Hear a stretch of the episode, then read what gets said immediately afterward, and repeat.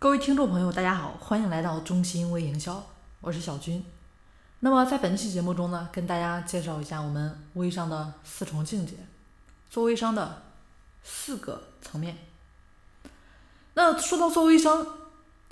大家提醒啊，不要一味的想着去销售产品，而是应该做个人品牌，销售自己，然后通过某一种健康的销售思维模式来做到产品不销而销。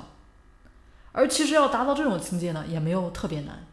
当我们真正的打开建立自己品牌的任督二脉的时候，一切也相对来说比较简单了。那第一层呢，也就是我们所说的好友模式。每个人的微信当中，其实至少都会有两百个人脉关系，而且这些人和我们的关系也都是非常的紧密，通常是直系亲属，或者说是从小玩到大的朋友，或者说是从小到大啊一起大家的一起上过学的同学，对吧？以及工作中啊认识的同事啊朋友。做微商入门呢比较简单，其实我们刷刷朋友圈，这些和我们关系相对来说比较强的朋友。也会因为我们接触的新东西，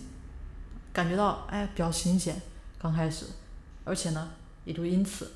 站到对我们鼓励、信任这么一个角度来看待了，而很快呢也会成为我们第一批客户。最早之前接触过一位母亲啊，告诉我说她的女儿上大一也想创业，但是因为没有任何的经验，于是就采用了最简单的创业方式之一，从事微商。因为小姑娘一开始没有人脉的积累嘛，所以在微信当中向她自己朋友卖东西，卖她自己代理的产品就比较的困难，所以这个女孩啊，最开始第一个客户就是她的妈妈，她的妈妈还帮她到处宣传。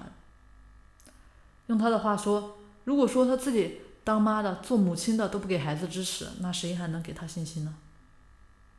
所以很多新朋友会觉得，诶，做微商太好了，这么快就能卖出去产品，产生效益。但是我们同时也要看到，熟人朋友毕竟只有那么多，做任何生意都是从前端筛选出来，然后筛选出成交的客户，对吧？然后呢，你看一下下一步呢，哎，是不是很多人就遇到瓶颈了？因为接下来你要似乎要继续每天吸引更多的人来成为准客户。那这个时候，其实好多人会达到一个遇到一个瓶颈点。我们假设一下，假如每个人有五百个好友，那可能只有百分之五的转化率，啊，这个这已经是我们假设一个比较高的转化率了。那当我们身边的很多好友买完之后，二次消费就变得比较的难。所以微商遇到的第一个瓶颈就是好友数量不多，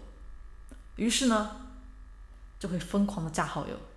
但是被加进来的人很多都不是好友，只是陌生人。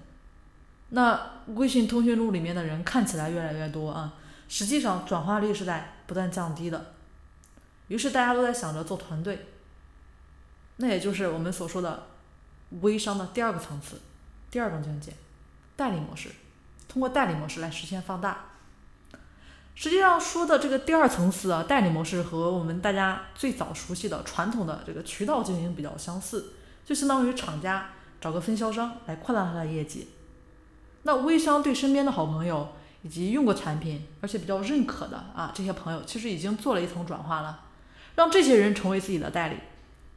那这个时候，代理再将产品卖给他身边的朋友。那这个做团队的小伙伴们就开始批发啊，代理们呢就开始零售。但是好景不长，怎么呢？因为这些代理们也会遇到前面提到的好友模式一样的瓶颈，身边的好友，哎，我使用完了，对吧？身边的朋友都使用，都开发了，开发了，那接下来再卖给谁呢？而且代理们还会比较一下价格，比较一下渠道，哪怕是一块两块啊，那说的说到，虽然说是朋友，对吧？那可能也就还能不能玩下去了。这个时候团队就不好带了，这也是很多微商领导在建立团队的时候遇到最头疼的问题。也是很多微商从业者的第二个瓶颈，但是总有一批微商过得比较滋润，这批人呢对团队非常好，